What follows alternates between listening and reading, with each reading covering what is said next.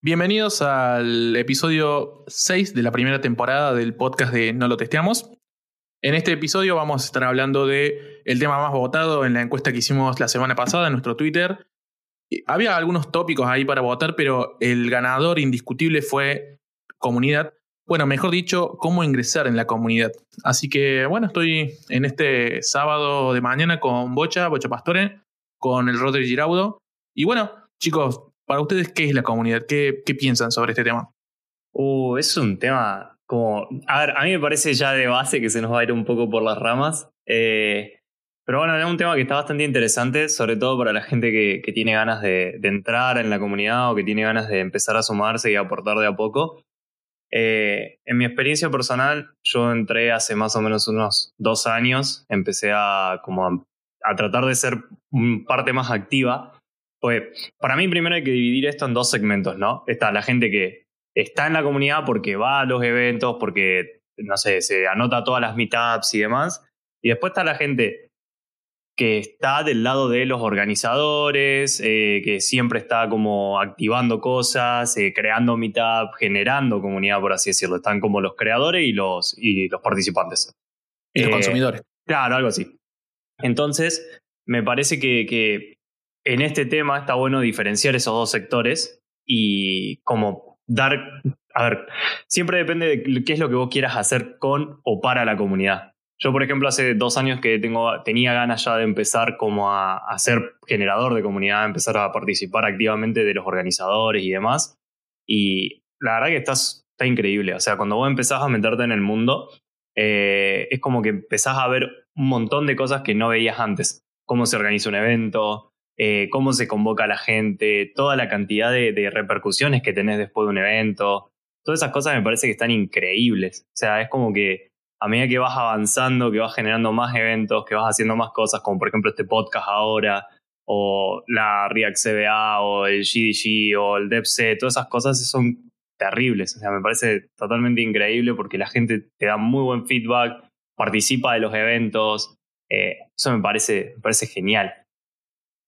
Sí, aparte también mm, yo lo veo, a mí, a mí me ayudó mucho en lo que fue el miedo escénico o el salir un poco de ese lugar de confort. Yo nunca había, por ejemplo, yo comencé dando unas primeras charlas en una meetup local acá que es como la mitad más grande de Córdoba, que es la BJS. Y yo me animé un día, fui de una charla y nunca había hablado al frente de más de cinco o siete personas. Y fue una experiencia realmente enriquecedora para mí. Así que por ese lado, digamos, yo lo veo como pura ganancia, aparte de que siempre tenés un poco de, de birra o algunos snacks para comer que dejan las empresas que están bastante buenos. Eh, así que eso por mí es un, es un plus plus absolutamente. Y también me interesa también el punto de vista de Rodri, que él particularmente no ha tenido mucho contacto, o bueno, realmente él tenía, tuvo mucho contacto, según lo que entiendo, en, antes, en algunos años anteriores, pero después como que tuvo una desconexión con la, con la comunidad y recién ahora como que se está sumando. Yo, yo siempre rescato que él siempre da una, siempre dice una frase que es como, no man, yo no sabía que, bueno, en realidad nadie mejor que él mismo para decirlo, pero que para vos, ¿qué pensás sobre la comunidad? ¿Qué, qué, significa para vos la comunidad, Rodri? Sí, mira, a mí me pasó que siempre estuve metido en comunidades, pero más de emprendedorismo y no, no sabía ni que existían comunidades del, del rubro del sistema. Para mí éramos todos bichos raros que cada uno hacía la suya y tenía su grupito de amigos de, de la empresa en donde trabajaba o de empresas viejas. Donde, claro, claro, grupitos de, de, de, compañeros de trabajos de, de la que estás y de las que estuviste antes, pero nunca, no sabía ni que existían meetups, no sabía que existían eh, nada, nada. O sea, para mí era, era un mundo inexistente y, no lo sufría, digamos, porque no sabía que, que existían. Pero sí me pasaba de estar metido en muchas comunidades de emprendedorismo. También que yo tuve eh, varios emprendimientos, entonces se dio que eh, entra a esas comunidades, pero eh, yo llevo más de, más de 10 años en el rubro de sistemas y, y nunca había ido a una meetup, nunca había ido a una, a una juntada de estas de, de hamburguesas y, y, birra. Ah, de, lo, de la Barker. sí, me acuerdo, me acuerdo la, la primera vez que te invité. Eh, nosotros llevamos un, un, ciclo, para los que no saben, que se llama Barker 10, que básicamente es una meetup hermana de otro evento que también se hace en. Nació en Buenos Aires y también se hace en Chile y en Catamarca, en Santiago, Chile. Así que ya es como una meetup internacional. Bueno, eh, chivo, chivo al lado. Eh, y le digo a Rodri che, Rodri, eh, venite a la Barger, le digo, venite a la Barger y le mando el link de, de la página de Meetup. Y Rodri me acuerdo que, me, acuerdo de la reacción que fue que dijo, man, ¿qué es esto? o sea, no entiendo nada, me dice. Y le digo, no, man, o sea, eh, ah, sí, me, vos me preguntaste cuáles son las charlas técnicas que dan, ¿Qué, qué, qué contenido van a hacer. Y le digo, no, man, o sea, nos juntamos a comer hamburguesa, a tomar birra y a hablar de JavaScript. y yo me acuerdo que estaba al frente tuyo y te vi como los ojitos te empezaron a brillar y me dijiste, ¿en serio? nunca me voy a olvidar de eso. Fue como, para nunca mí, te había venir. Claro. La pregunta era, onda, bueno, hay un orador, hay una temática prearmada, y... pero nunca, nunca me imaginé que te juntabas con gente random a hablar de... de ¿entendés? Era como... Sí, tremendo. Ese es un, es un punto ahí que, que, a mí me gustaba, tenía ganas de tocar, que es el tema de, del desconocimiento de las comunidades. O sea, no sé si, si a ustedes les pasa también que ven que la mayoría de la gente que entra al rubro y demás eh, no tiene ni idea de que hay comunidades, no tiene ni idea de que hay un ciclo de meetups que se hacen durante todo el mes, porque básicamente si vos lo buscas todas las semanas tenés una meetup de algo. Eh, y la gente no se entera, o sea, mucho de la, de, de, de los nuevos o, la gente que está incluso hace muchos años como Rodri en el rubro, no se entera de que esto existe. Entonces hay como todo un desconocimiento y a mí en parte eso me parece también. Hoy yo tengo la suerte de estar en una empresa que apoya eh, activamente a las meetups, que organiza junto con otras cosas. Eh, y me pasa eso, que en general es la primera vez en, toda mi, mi, carrera, por así decirlo, que estoy en una empresa que activamente participa de las meetups. Eh, y es como que me llama mucho la atención eso, siendo que son un espacio para conocer gente, para reclutar si se quiere, para eh, demostrar lo que se hace dentro de una empresa, que generalmente es algo que se trata de hacer. Eh, no, no entiendo por qué la gente no, no, no se entera o no las apoya o no está tan del lado de las comunidades muchas veces. Hay muchas empresas acá, particularmente en Córdoba, que últimamente se han subido a esta ola, viste, de, de empezar a apoyar. Mm, no sé, me, se me vienen algunos nombres. Prominente, por ejemplo, es una empresa muy amiga de nosotros. Siempre, eh, no, no, es, un chivo pago ni nada, eh, pero eh, siempre nos ayuda, siempre está muy pendiente de, de si, de si nos, nos interesa. Por ejemplo, desde RIAC Córdoba, que es una meetup que llevamos justamente con Bocha, que hablamos de RIAC. siempre, Promi siempre ha sido una empresa ahí que está al lado de la comunidad. Eso hay que decirlo, hay que, siempre hay que tratar de no, no, no, no digo enaltecer, pero sí hacer visible las buenas empresas de la, que apoyan a la comunidad y a las malas que no apoyan a la comunidad, como por ejemplo. pero, en fin, más allá de eso. Eh, son empresas que eh, quizás no tienen un gran capital, quizás no tienen una gran estructura como otras, no son internacionales, o sea, no sé si no son internacionales, sino que no son las big companies, si se quiere, pero aportan su granito de arena abren su espacio, abren sus oficinas para que las personas vayan, se junten, tomen unas birras. Obviamente que las empresas todas, todas tienen sus intereses por atrás, digamos, ya sea de recruiting o hacer conocer la marca, pero el que ayuden hacia la comunidad, a mí particularmente me, me es, un plus para que yo piense en algún momento eh, decir, bueno, podría trabajar en esta empresa, digamos. Es como... Claro, a mí, no sé. A mí me pasa que, eh, en todas las que estuve, ninguna, ninguna participaba efectivamente, porque si no me hubiera enterado. Eh, pero sí me, lo he visto en, en, este rubro que te digo de, emprendedorismo, empresas que crean incluso espacios donde dar todas estas conferencias. Eh, por ejemplo, sin ir más lejos, Incutex eh, tiene con Santex, tienen un espacio en el quinto piso de donde están las oficinas el para hacer el Tech Pub para hacer eh, eventos de esto y, vos lo puedes eh, conseguir y, y, pedir. te, dan birras y demás. Claro, y está buenísimo eso. se pueden hacer un montón de cosas y, el espacio está recopado. Entonces es como que ellos también se dan a conocer, se muestran más en el, en el, ¿cómo se llama?, en el medio, pero eh, ayudan a la comunidad también. O sea, yo en mi foto, por ejemplo, en la foto que uso de, perfil para todo lo que es eh, trabajo, si prestas atención de fondo dice TechPad, ¿entendés? Y abajo creo que está Incutex y Santex en la marca, ponele, y, y como que queda en el subconsciente de la gente, ¿no? Sí, no, o sea, a ver, yo creo que, como digo, no, todo, no es que ninguna de las empresas aporte, me parece que sí, que de hecho hay muchas que están aportando, por ejemplo, hoy Distillery, que es la empresa donde yo estoy también, está aportando un montón a las, a, las comunidades, porque de hecho está organizando casi todo y siempre está bien predispuesto, también son amigos de la Casa con la Ría Córdoba porque nos han ayudado, eh, pero me parece que no es, el, el, no es la mayoría. O sea, no sé si a ustedes les pasa lo mismo, pero yo veo que yo pasé por seis empresas y es la primera vez que me encuentro con una empresa que aporta activamente a las comunidades. Eso es lo que a mí me llama la atención, que siendo tan enriquecedora, por así decirlo, la, la experiencia, porque la verdad que ganas de todo, contacto. O sea, yo hoy estoy en la empresa que estoy por una mitad, básicamente. Entonces, como que eso es lo que me llama la atención o no me termina de cerrar. Sí, creo igual hay que también hay que hablar de una realidad, es que no, no quizás todas las empresas tienen la estructura o el presupuesto, digamos, para darle soporte a, una meetup. Em, hay otras que directamente no les interesa. o no lo conocen.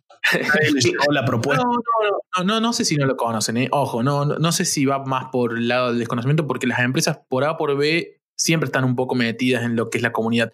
Simplemente siempre hay alguien adentro que sabe del rubro. Exactamente, siempre, siempre alguien lleva el chivo. Vos, eh, bueno, en tu caso particular, por ejemplo, Rodri, no, vos decís que no sabías sobre las comunidades, pero quizás no era que no, o sea, no sabías porque quizás no, no buscabas o, no, justo no tuviste la suerte de encontrarte a alguien que estaba boludeando con ese tema, hablando con boludeando. Ahí me parece que, que, hay una falla grande en la comunidad. Eh, esto es mi punto de vista eh, eh, retroactivo, digamos, es decir, eh, retrospectivo, perdón. Es decir, che, ¿cómo puede ser que alguien que hace 10 años que está en el rubro, Córdoba, man, es muy chiquito, eh, yo fui empleado, tuve empleado, tuve socios, tuve.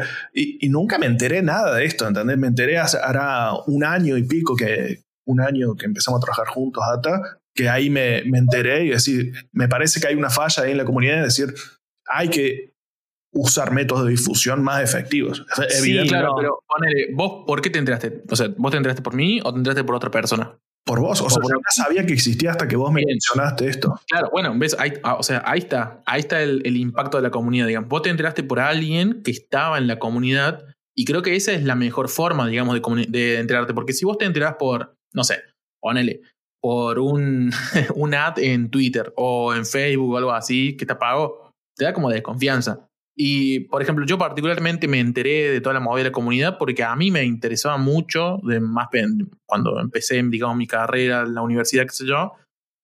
Y a mí, la verdad, te soy sincero, no, no me resultó para nada difícil encontrar. o sea, uno cuando busca, encuentra. ¿no? Siempre si no sabes que tenés que buscar. O sea, yo no sabía que tenía que buscar esto, ¿entendés? Y... Hasta que me enteré que existía y empecé a preguntar y a ver y a, y a tocar y a meterme, que vi el tamaño que tenía, pero nunca Pasa que preguntarlo. Pasa que sí, el tema es, volvemos a lo mismo, yo creo que estoy de acuerdo con Ata, el que busca encuentra, o sea, si vos te pones a buscar sobre las comunidades a encontrar, pero hay una realidad, man, y es que no todo el mundo está abierto a encontrar cosas, o sea, es como que, pero no, no lo digo particularmente por tu caso, ni por el caso de nadie, simplemente es que por ahí vos ves una, te llega un mail, te llega, ves algo en Facebook, ves algo, y no le das bola, o sea, a ver, la realidad es esa, yo Twitter, por ejemplo, Twitter lo paso, lo voy pasando y si veo una imagen que me interesa, freno, si no, no. Entonces, ese es el tema, que por ahí uno no, no es que la difusión es mala, que no todo el mundo está abierto a encontrarlo. Y otra es que no en todos los lugares se hace el boca a boca. Por ahí, si vos no tenías en tus empresas anteriores nadie que venga y te diga, che, Rodri, fíjate que existe esto, que hay gente que se junta todos los jueves a tomar una birra y a hablar de JavaScript, vos no te enterabas. O sea, todavía ahora no te enterabas. Entonces es como que no es solo una cuestión de la difusión, sino eh, también de la, de la cultura de donde vos estás, del grupo que te rodea a vos y de lo que vos haces con, no sé, por ejemplo, si a vos te llega un mail de Meetup, probablemente lo ignores. O sea, yo ignoro el 90% de los mails de Meetup porque muchas de las Meetup que me llegan no me interesan. Sí, en realidad también pasa que por ahí los servicios se empiezan a convertir en un poco spam, entonces te empiezas a saturar. Igual me parece re interesante el tema este que justo tocó Rodri, esta, esto de la comunidad falla, la comunidad no, no se hace visible. Y estoy, estoy de acuerdo en cierto punto, o sea, estoy de acuerdo, digamos, hasta hace un año atrás, si se quiere. Eh, pero hoy por hoy yo la veo la comunidad, eh, hablando de Córdoba particularmente, ¿no? Eh, porque Buenos Aires es un mundo totalmente distinto. y Rosario también está como un poco mucho más madura, si se quiere. hay como iniciativas un poco más fuertes. Eh, está, bueno, yo soy parte de lo que es Codear, por ejemplo. Codear es una organización que le viene pechando fuerte para todo lo que es transmitir los valores, digamos, y la integración por medio de la tecnología. Eh, hay más, no, no quiero decir referentes, sino hay más meetups. Por ejemplo, cuando yo inicié, la única meetup que encontré fue la BitJS, que es una meetup de antaño ya, que lo vienen llevando los chicos hace un montón de tiempo pero era como un grupo más under. Siempre eran grupos más reducidos, 15, eh, 20 personas, no, no iban muchas personas siempre. Y hoy por hoy se ha puesto como que se... No sé si usar el, término hay nueva sangre, porque no, no sé si están así, sino que se ha formalizado un poco más o, se ha hecho más visible, digamos. Y esto es porque simplemente hay más gente interesada y justamente también porque la industria en Córdoba particularmente ha crecido, ¿no? Antes era, como que no salía mucho del, de las empresas que hacían PHP y MySQL y como que estaba todo ahí cerrado como en un, en un under muy, muy extraño. No, no era como Buenos Aires, ponele que Buenos Aires es una locura en lo que es cantidad de meetups, cantidad de eventos. Las empresas como que compiten entre ellas para ver quién, quién trae la meetup. Muy zarpado Buenos Aires en ese sentido puede ser que yo me haya enterado precisamente porque la comunidad maduró a un punto en el que ya es más conocido también, ¿no? Eh, sí, obvio. Sí, yo creo que hoy. Perdón. Dale, dale. Sí, yo creo que hoy es como más fácil, digamos, encontrarse con la comunidad que hace uno o dos años atrás. Es como que vos tenés más oportunidades, primero porque, a ver, en Twitter se está mucho más activo, o va, en realidad en redes sociales en general, hoy en Instagram, en Twitter y demás, eh, tanto los algoritmos como, como la difusión que se está dando, eh, te permite llegar mejor. Yo creo, y algo que un punto que me gusta tocar, o que me gustaría tocar, es algo que vos mencionaste antes, Ata, es que igual, aún así haya crecido la comunidad, la, la demanda de speakers para todas las meetups y demás sigue siendo bastante baja. Es súper complicado conseguir gente que esté dispuesta a hablar. Quizás algún día tenemos que invitarlo al, podcast a Homero, que es el chico que, uno de los organizadores principales, digamos, de la PeerJS. Podemos siempre, siempre, siempre, siempre que hablamos con él, bueno, nosotros, para, particularmente con React, no tenemos tantos problemas porque, bueno, React es como, uh, React. Entonces, sí. por ahí hay bastante, pero ponele en la BIR, yo siempre, siempre recuerdo que es un comentario constante de que no un problema encontrar speakers, porque la gente es como que no, no se anima mucho, no sé por qué. y es como que la gente piensa, hay una idea, una falacia en el subconsciente de que tenés que ser un, un crack total para ir y exponer algo en, en, una, en una meetup, por ejemplo, en la RIEC Córdoba, en la View Córdoba, lo que sea. Y creo que está, eso es un error, digamos, porque primero y principal, una meetup no es una conferencia, no es, digamos, webconf, no es no, noconf, por ejemplo. Entonces, el nivel, digamos, de escrutinio o el nivel de, de mm, no quiero usar la palabra calidad porque no es la que, la que busco, sino el nivel de complejidad. de complejidad o de profundidad que tiene que tener la charla, no es necesariamente algo súper, súper, súper grande, digamos. Uno tiene que entender que, o por lo menos en mi punto de vista, las meetups son lugares hechos para que las personas se relacionen y antes que el contenido técnico está el networking o, el juntarse con las personas. O sea, vos tenés que ir y vas y contás algo interesante que te pasó en tu trabajo. Che, mira, mira esto que hice en el Lauro. Puede ser una boludez quizás. O sea, puede ser algo re chiquito. No sé, solucionaste un bug utilizando una librería y bueno, te gustó la librería y vas y la mostrás. Ese tipo de cosas. Porque ese tipo de cosas son las que enriquecen a la comunidad las conferencias o eventos más grandes o más masivos tienen otro objetivo. Eh, tienen otro y tienen otro público inclusive para en mi punto de vista. Entonces hay que sacar un poco esa idea de hay que ser un crack total, hay que ser no sé, un unicornio ninja, ninja a, mí, me parece ahí que, que, lo que lo que pasa es que em, mucha gente tiene poco conocimiento, o sea, ha ido poco a, a estos lugares y se imaginan algo más tradicional, ¿no? Entonces, te encontrás de pronto, te encontrás de pronto eh, teniendo que exponer una temática en la que en tu cerebro la gente que te está viendo piensa que vos sos un experto y vos sabés que no lo sos, entonces entra medio el, síndrome del impostor ahí a decir, che, en realidad no sé de esto, pero no sé si me sé tanto como para explicarlo. Y no está mal eh, ir y decir, che, esto es lo que sé, o sea, me puedo estar equivocando, puedo estar explicándolo mal, pero esto es lo que sé, saquemos el tema y lo hablemos, digamos, ¿no? Tal cual, o sea, yo creo que ahí un poco el, lo interesante de una, de una meetup o la posibilidad que te da una meetup es eh, justamente eso, decir, che, abro el debate o les hago, o sea, para mí lo importante cuando vas a dar una charla es decir, bueno, espero que de acá a alguien, a una persona al menos, le pique el bichito de la curiosidad y diga, che, me voy a ir a investigar esto que habló el chabón, que la verdad que lo explicó re mal. Porque lo explicó re mal, pero, pero lo habló pero y me interesó. Claro, bueno, por ejemplo, yo ayer di un di mi segunda charla creo que fue, y fue un live coding. Yo nunca en mi vida, siempre odié los live coding, me parecen horribles porque vos estás súper estresado, nervioso, generalmente escribís mal, todo y demás. Entonces, pero di mi segundo live coding y eh, di mi primer live coding y dije, bueno, lo voy a hacer porque no encuentro otra forma de explicarlo. Y aunque no sé el tema al 100%, no soy una persona que, vaya a decir, che, mira, la verdad que, o sea, estoy súper senior en esto, la verdad que lo vengo usando hace mil millones de años, nada que ver. Entonces, dije, bueno, pero la única forma que tengo de explicarlo hoy es con un live coding. Y lo hice con eso, y aunque no lo sabía del todo, digamos, aunque no estaba 100% seguro, y la verdad que no quedó tan mal, porque es una mitad, porque es descontracturada, porque se supone que vos das una charla para que la gente después eh, quede como diciendo, bueno, eh, che, está interesante lo que contó. Capaz hubiera mejorado por acá, capaz podría haber hecho esto, capaz podría haber hecho esto otro, pero ya te lleva a investigar, te llega a bajarte el repo de GitHub, te llega a, no sé, a, ponerte a leer un poco más de documentación y demás. Eso para mí es lo que tiene que generar una mitad. Y eso es lo que tiene que generar una charla. O sea, que básicamente vos digas, bueno, no sé el 100% de lo que está pasando, eh, pero por lo menos les puedo compartir esto que aprendí y que me parece súper interesante para ustedes, que es lo que decía Ata. Y otra cosa que yo creo que hay que desmitificar o que por ahí sacarle el miedo a la gente es a las preguntas. Siempre que hablo con alguien que, que da una charla o que está por dar una charla, me dice, che, no, bueno, pero si, ¿qué pasa si hay una pregunta que no sé responder? Claro, ¿qué pasa si me preguntan esto? Claro, y decís que no sabés, porque no tenés la obligación de saberlo todo. O sea, si en tu laburo viene y te dicen, che, ¿sabés de, no sé, alguna librería? No, o sea, si no lo sabes, no lo sabes, punto. No, no hay que mentir, tampoco hay que ponerse a vender humo en el medio de una charla. Es simplemente una cuestión de decir, che, bueno, mirá, sí, lo sé, no lo sé, eh, no, lo investiguemos. O sea, ayer uno de los pibes le preguntó algo a otra persona que no sabía y el, y el loco dijo, mirá, no lo sé, pero lo investiguemos. O sea, esa es la, la cuestión, me parece.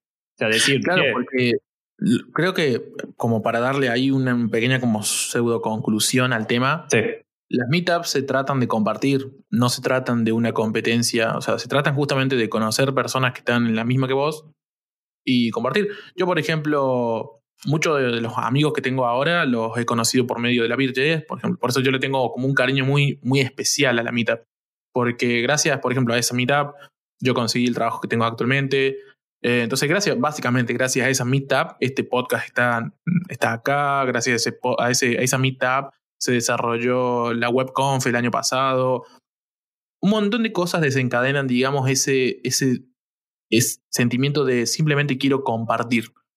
Y encima está, es tremendo, digamos. De lo que estás diciendo, que me parece que también tiene por así decirlo, un trasfondo en el perfil de personas que, que digamos, que están en el rubro. O sea, a mí me ha pasado, eh, yo en términos generales suelo ser una persona extrovertida, ¿no? Pero me ha pasado de tener un montón de amigos que vamos a, esto más en, los eventos eh, que he asistido a lo largo de mi vida que van a los eventos, pero solo escuchan y no se animan a, a, entrar en conversación con nuevas personas. Es como que dicen, van, escuchan y se quedan tímidos ahí, como que le da miedo hablar, ¿viste? De sociabilizar y, e iniciar esa charla de networking con otros.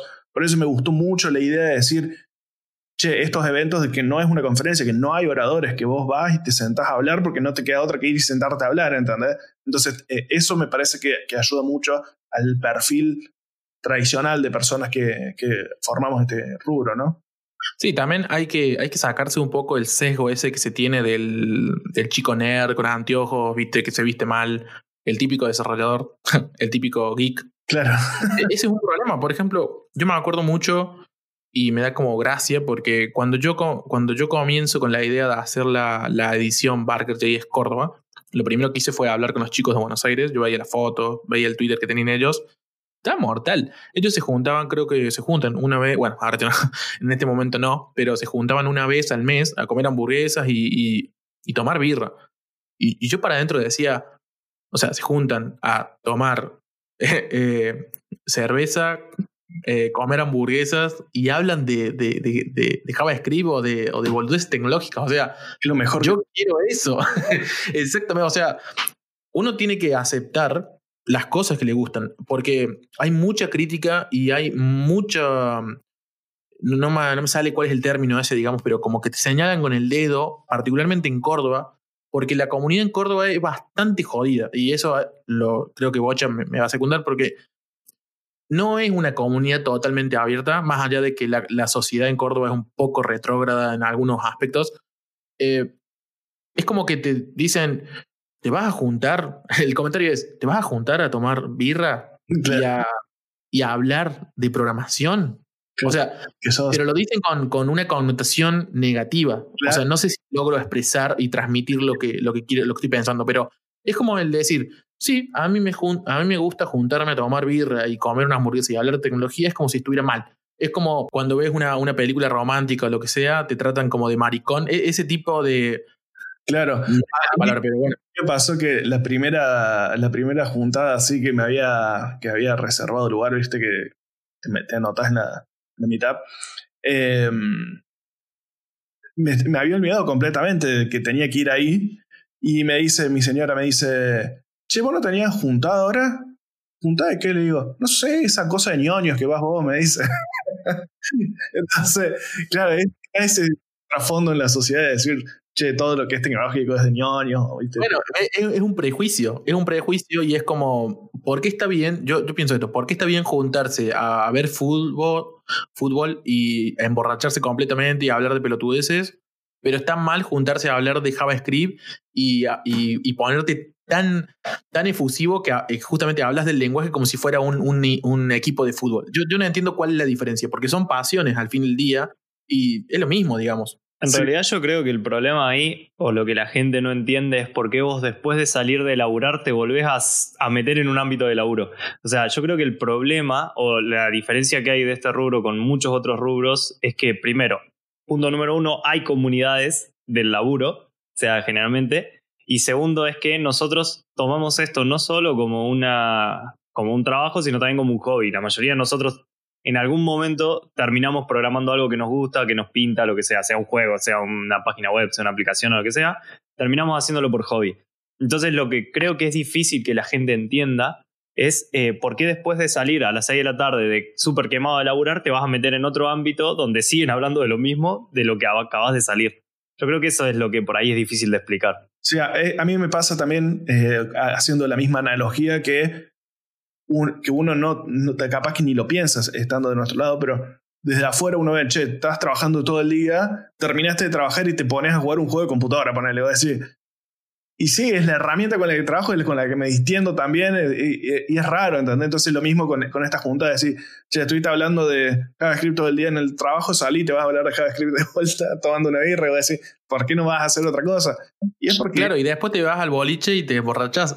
o sea, no hay, no es que hay, no es que vos no podés ser una persona normal, normal entre comillas, o sea, y a la vez no podés ser un poco geek o nerd también, o sea, hay que sacar de lado totalmente ya ese estereotipo totalmente atrasado y que atrasa, seguirlo diciendo, de que el desarrollador es un bicho raro, digamos. No somos bichos raros, somos personas que simplemente nos gustan algunas cosas que quizás no a la mayoría de las personas, como las personas que les gusta el anime. Por ejemplo, a mí me gusta mucho el anime, pero, y no sé si me van a secundar, pero yo noto como que en la sociedad, Está mal visto. el de decir, yo, yo veo anime, es como, ah, vos sos un virgen, básicamente te dicen. Es como, y pero te lo dicen con una connotación tan, tan, tan negativa que, encima, que buscan hacerte sentir vergüenza, ¿entendés? Como, bueno, man, yo no le veo mucho la diferencia entre que me guste la serie yankee y que me guste el anime, ¿entendés? Como...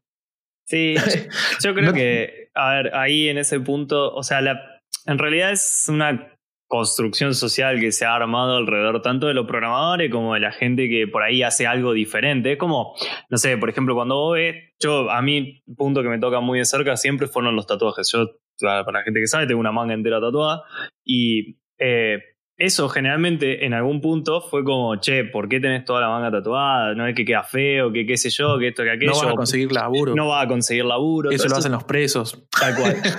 son, son mitos o construcciones sociales que se armaron en algún momento y que, digamos, hay que destruir de alguna manera. Pero de todas formas, yo creo que en la comunidad eso ya se está de alguna manera. Todavía sigue pasando, no vamos a decir que no, porque todo el mundo, a mí, por ejemplo, los amigos de mi hermano, gente que por ahí me ve, eh, es como, che, pero tu hermano no es como, no parece un programador. Eh, claro. ¿Y, qué, ¿cómo, ¿Y cómo parece un programador? A ver, explícame. ¿Qué es un programador? Creo que esa es la pregunta que hay que hacer. Es como, eh, a mí resulta súper gracioso el comentario porque es como, y decime, a ver, ¿qué, qué, cuáles son las características de un programador.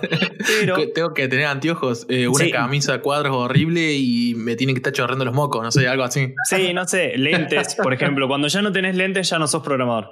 Es como, a mí me parece ahí que eh, la gente también está, se dejó llevar en algún momento por todo este, este esquema o esta, este estereotipo este estereotipado que hace Hollywood y toda esta, todo, todo el, cine y las películas, de que un programador es el típico nerdito que está en una cueva encerrado con 27 pantallas, la luz apagada y, programando, o sea, ahí picando tecla a lo pavote. Bueno, pero hay eh, que hackea, hay que hackea los bancos. déjame, déjame, dar un punto de vista ahí, ¿no? Em, que a mí me pasó verlo ya en, en varios aspectos, ¿no?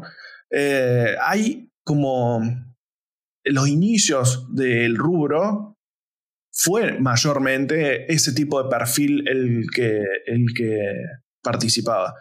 Pero a medida que va evolucionando el, digamos, el, rubro, la comunidad eh, y la tecnología en sí, se va haciendo más popular. Por ejemplo, antes eh, el que jugaba jueguitos era eh, así también, como el que hoy decía un, un, un, pibe virgen que estaba todo el día encerrado en la casa jugando jueguitos. Y ahora de pronto.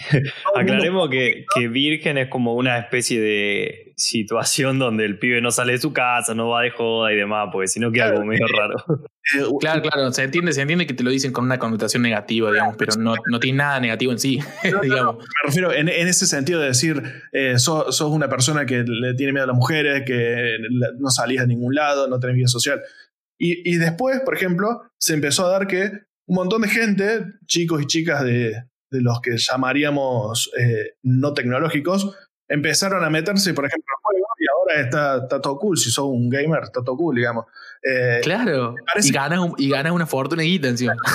y Entonces, pasando lo mismo con el rubro informático. Antes, em, el que estaba metido en el rubro informático era eh, el mismo perfil, digamos, y ahora, no, yo, por ejemplo, cuando me empecé a estudiar ingeniería en sistema, en, la empecé a estudiar en Rosario, y en mi, en mi grupo de amigos éramos, eh, ponele, tres pibes, éramos tres pibes y eran ocho mujeres, ¿entendés? Pues sí, cabeza explotada, ¿entendés? Porque eh, eh, no era el perfil que uno se esperaba de, tener de un grupo de amigos en una ingeniería, ¿entendés?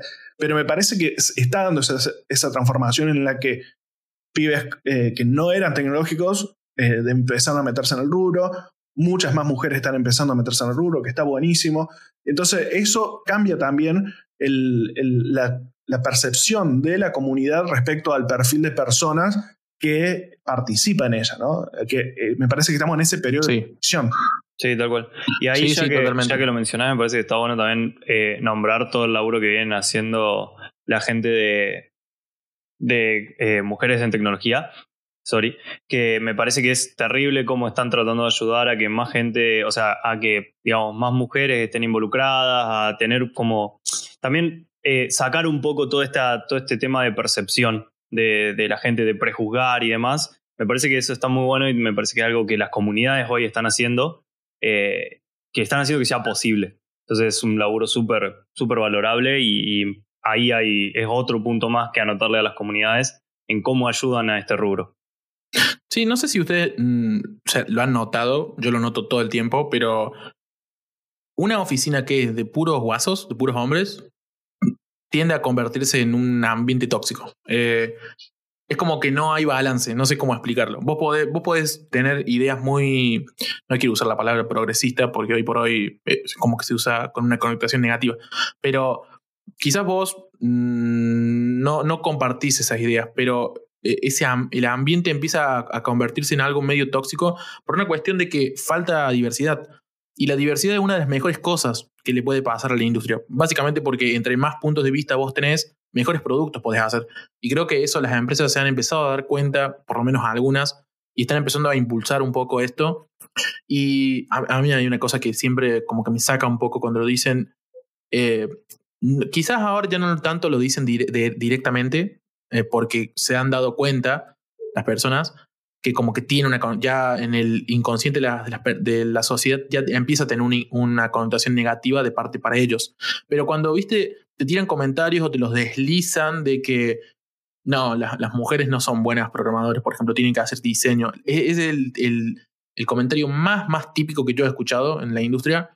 Man, yo, los mejores, uno de los, no, no quiero decir los mejores, pero un gran porcentaje de los mejores, de los mejores desarrolladores o ingenieros de software que conozco son mujeres. Particularmente, siempre son como excelentes. No sé cómo explicarlo, pero son muy buenos en su disciplina. Son muy buenas en su disciplina. Sí, yo en, este, en este grupo de, amigos que te digo de Rosario, eh, está bien, eran mayoritariamente mujeres, entonces había más, más probabilidad de que sea, pero las mejores notas las tenían las mujeres, digamos. O sea, no éramos los pibes los que teníamos las mejores notas, ¿no? Aparte que vos como, vos como hombre, cisgénero, vos como hombre, digamos, eh, parte de la mayoría, eh, si se quiere, de la mayoría hegemónica de la sociedad, nunca vas a poder ver las necesidades que tu sistema o tu producto tenga para con otras minorías u otras partes de la sociedad. Y al hacer eso, básicamente estás siendo medio idiota porque te estás estás cortando, digamos, la posibilidad de entrar en un mayor espectro del mercado y tener más ventas, si se quiere. Entonces, creo que inclusive es, es una cuestión económica, digamos, no tiene sentido jugar, el, eh, jugar ese papel de decir, no, bueno, este, esta parte de la sociedad no me interesa, no, no voy a contratar a estas personas porque nosotros, porque los hombres son mejores, ese típico comentario, porque los hombres son mejores coders, las, mujeres tienen que ser diseñadoras, eh, todo ese tipo de cosas, todo ese tipo de cosas estoy totalmente de acuerdo con, con, con Bocha. No solamente mujeres en tecnología, por ejemplo, MET en Córdoba está haciendo un trabajo muy genial. En Buenos Aires entiendo que hay también comunidades de, que se enfocan también en lo que son otras minorías del, del, del LGTB, algo, nunca me sale bien la, esa, esa parte, la, la sigla, pero están haciendo un trabajo muy fuerte, en serio, de agregar gente o de hacer que sea visible que no solamente eh, los hombres podemos codear. ¿Cómo era, esta, ¿Cómo era, esta, que, que, yo quiero replicar acá en Córdoba? Eh, asadito, ¿cómo era? Eh, Asadito JS. Asadito, JS también. Sí, es una comunidad de Buenos Aires. Sí. O sea, en cualquier momento la largo acá en Córdoba solo porque me gusta hacer asados, pero, em, pero ellos también están muy metidos en todo lo que es, es para mujeres y todo. está muy bueno. Sí, las comunidades están aportando mucho a eso y la verdad que es, me parece increíble, es una locura y hay que también derribar un poco todo ese, todo ese prejuicio que se tiene. Me parece que, es algo súper importante. creo, sí, creo que uno de los cambios más importantes que está impulsando la comunidad. Eh, y los más difíciles también. Sí, particularmente, y es difícil, ¿sabes por qué? Eh, porque estás eh, golpeando el status quo, digamos. Estás golpeando a las personas que vienen hace 15, 20 años en la industria y los ogros, digamos, que no quieren cambiar, digamos, porque ellos ya están cómodos con ese status quo, digamos. Pero bueno, de, todas formas, ojo ahí, no, no, es, no es tanto que tiene que cambiar los que están adentro, sino que tiene que cambiar también el pensamiento de los que están afuera, porque vamos a suponer esto, las mujeres que ven y el rubro del sistema que dicen, che, son todos tipos, son todos gordos, gordo afrechos, por así decirlo, eh, en el rubro, no me quiero meter ahí, eh, si, si, ellas también no cambian esa, esa connotación del, tipo, digamos, perfil que, hay adentro, tampoco les va a dar ganas a ellas de meterse, ¿no? Entonces, eh, me parece que son un montón de cosas que tienen que cambiar de todos lados. En eh, realidad, sí, pero sobre todo ese, eso que vos mencionás no es un prejuicio de la comunidad en sí, porque nosotros entre nosotros mismos nos conocemos y sabemos cómo somos o cuál, qué es lo que te podés encontrar. Pero los que no están en la comunidad no lo saben. O sea, yo, yo, yo me acuerdo de, de comentarios de amigas de amigos que me han hecho que le habían contado respecto a mí, no, este amigo mío que hace tal cosa. Y cuando me conocieron me dicen, che, no me esperaba ni en pedo. No parece programador. claro, no me esperaba, no, no, no, te, no, te, imaginé así respecto a lo que me habían contado de, vos, ¿entendés? Gente que no está en el rubro, porque si está en el rubro sabes que no tiene nada que ver. O sea, que, que tenés de todo tipo de personas y, y, y, gustos adentro de la comunidad, pero si vos no estás en el rubro, ¿qué es lo primero que te imaginás cuando te dicen, che, tengo un amigo programador, ¿entendés? Sí, sí, sí, es lo que tratamos de un poco derribar día a día con esto que hacemos. Pero bueno, es, es complicado, es complicado cambiar la cabeza de la gente, es complicado cambiar las percepciones. Eh, me parece que es un tema o un laburo que viene como para mucho rato y que va a ser súper complejo desde todos puntos de vista, digamos, cambiar cómo nos prejuzgan a los programadores, como también cambiar todo esto que hablábamos de la diversidad y demás. De todas formas, está eh, acelerándose mucho ese cambio últimamente. Está, me parece que viene, viene creciendo a un ritmo bastante interesante. Sí, responde también a los cambios propios de la sociedad, como la sociedad está avanzando también, digamos. Eh, eso es ultra loable, digamos, ultra importante también. Estoy totalmente de acuerdo. De todas formas, eh, creo que más o menos estamos dentro del tiempo. Eh, me parece que acá está bueno porque todos tenemos de alguna manera distinto tiempo de experiencia en la comunidad y me parece que todos podemos cerrar de una manera diferente eh, por ahí este, este podcast o este, este momento. Ponele, en el caso del Rodri me parece que puede dar un buen consejo de cómo encontrar la comunidad. En el caso tuyo, Ata, como que ya venís hace mucho, me parece que puedes tirar una buena info eh, de la gente que se quiera sumar y demás. Y yo desde mi lado, bueno, fue un gusto. Bueno, yo, yo te puedo decir que mm, eh, a mí me voló la cabeza. Em, no ni me imaginaba yo que, que, existía esto. Eh, y cuando me empecé a meter me, me, fascinó y ahora me dan ganas de hacer más cosas, crear mis propias iniciativas en la comunidad, como este, este, podcast, como esto del asadito que quiero hacer. Em, y, y, la verdad que me sumó un montón, em, es algo que, que me copó mucho y creo que es necesario o muy importante que este tipo de, comunidades llegue a todo el rubro y no y, como que enfocaría en esforcémonos para que mucha más gente conozca de la existencia de esto. Porque si no saben que existe no saben preguntar dónde está. No, no saben que tienen que preguntarlo me explico eh, lo único que agrego ahí es que si si sos parte de la comunidad ya y sabés que existe y demás y no estás tan activo pero te gustaría activar, eh, me gustaría recomendar que lo empiecen a recomendar en sus empresas, empiecen a mover un poco los hilos dentro de los lugares donde están. Se puede, generalmente la mayoría de las empresas son abiertas a escuchar eso y está bueno poder ir y decir, che, mirá que hay comunidad, participemos, ayudemos a organizar eventos, que eso en general se busca mucho y la verdad que para los que estamos detrás de alguna de las comunidades es un laburo enorme. O sea, es buscar los sponsors, gente que, que te ayude a organizar, gente que ponga el lugar y demás, los speakers. Eh, y si tienen ganas de dar una charla, anímense, es buenísimo, es una experiencia súper enriquecedora y no hay que tenerle miedo tampoco. Bueno, creo que falto yo. yo como conclusión, la verdad, voy a decir eh, un par de cositas nomás. Pero en principal, eh, no no dejen de lado, hoy, estoy totalmente con las analogías, no, no las puedo, no puedo conectar dos neuronas, pero no desprecien el potencial que tiene para su carrera profesional el estar en la comunidad. Yo particularmente, desde que estoy en la comunidad, si lo vemos desde un punto de vista meramente económico, eh, he mejorado mis condiciones laborales y económicas muchísimo, digamos. Pero más allá de eso, más dejando de lado el tema económico, pero lo quería nombrar porque es importante. Eh, la comunidad somos todos, para mí.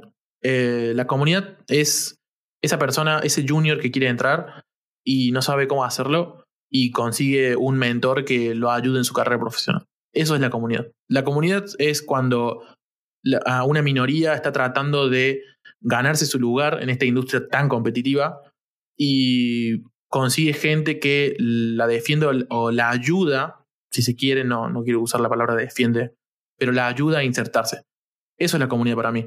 Todo lo que es eh, ayudar a, los trainees, ayudar a los juniors, hacer eventos para que las personas se saquen un poco ese miedo escénico que se tiene. Eso es la comunidad para mí y no, no, lo, no desprecien el potencial que tiene. Y como dije anteriormente, si uno busca, encuentra. Así que seguramente en tu pueblo, no sé si en tu pueblo, bueno, pero en tu ciudad, si estás si nos estás escuchando desde otro lado, desde seguramente desde el interior, el interior de, la, de, la, de los polos tecnológicos, si se quiere, que hoy por hoy son Buenos Aires, Rosario y Córdoba, eh, busca, busca porque hay, particularmente el año pasado en la WebConf, nosotros tuvimos gente que vino de Santiago del Estero, de Jujuy, de Formosa, todas personas que se juntaron y vinieron de comunidades que había allá. Quizás no tan grandes como hay en los grandes polos, como dije, pero siempre hay personas que comparten tus mismos intereses y siempre hay personas con quien construir comunidad y con quien construir, digamos, eh, la industria, si se quiere. Así que yo creo que ese es mi consejo. Y si alguien está, como dijo Bocha, agregando para finalizar ya, alguien está queriendo meterse y no sabe bien por dónde comenzar, tienen nuestro, nuestros perfiles de Twitter, mándennos un tweet o mándenle a cualquiera de los que, de los que están siendo pseudo referentes, si se quiere, en la comunidad hoy por hoy. Son muy fáciles de, encontrar en Twitter, siempre somos básicamente los mismos, nos estamos arrobando y hablando boludeces. Así que no le tengan miedo, métanse, vayan a, vayan a la Burger cuando se vaya esto del coronavirus, así nos tomamos una birra y comamos una, una Burger. Y mm, bueno, no sé si, si ustedes quieren decir algo más o ya cortamos por acá, chicos. No, comparto todo lo que decís y, esperemos eh, que nos contacten todos los que quieran eh, profundizar más. Totalmente de acuerdo. Perfecto. Bueno, entonces eh, vamos cerrando por acá. Esta ha sido la sexta, si no estoy mal, estoy errando todos los números hoy, pero es, la sexta, sí, ¿no? La sexta, ya el sexto episodio de, del podcast de No lo testeamos, según acá nuestro compañero Rodri, si si un podcast lleva siete, ¿era? ¿Siete o seis? ocho, ocho, ocho capítulos. Ocho, ocho ediciones, o sea, ocho episodios consecutivos, ya es un podcast que ya despegó. Así que bueno, estamos a dos. Vamos a ver qué pasa. Esperemos que no pase nada raro. Pero muchas gracias, gente, a la que nos está escuchando del otro lado. Como lo venimos diciendo ya hace varios episodios, venimos creciendo en, oyentes y eso nos llena realmente el alma. Hemos estado recibiendo muchos mensajes de agradecimiento y de que nos están alentando a seguir con este proyecto que nació entre un par de birritas. Así que lo hacemos básicamente por eso, porque recibimos esos mensajes de aliento. Así que muchas gracias por estar ahí escuchando. Eh, y bueno, esperamos que les guste cuando salga este, este podcast. Y atentos al Twitter, que como bien venimos haciendo, los temas que se hablan en este podcast queremos que salgan de la comunidad. Así que si ustedes votan, seguramente va a salir su tema, como en este caso, este tema particularmente fue el, el ganador de la, de la, encuesta de la semana pasada. Así que no, no les robo más tiempo. Muchas gracias por estar del otro lado y nos escuchamos y hablamos en próximas ediciones. Hasta luego. Hasta luego.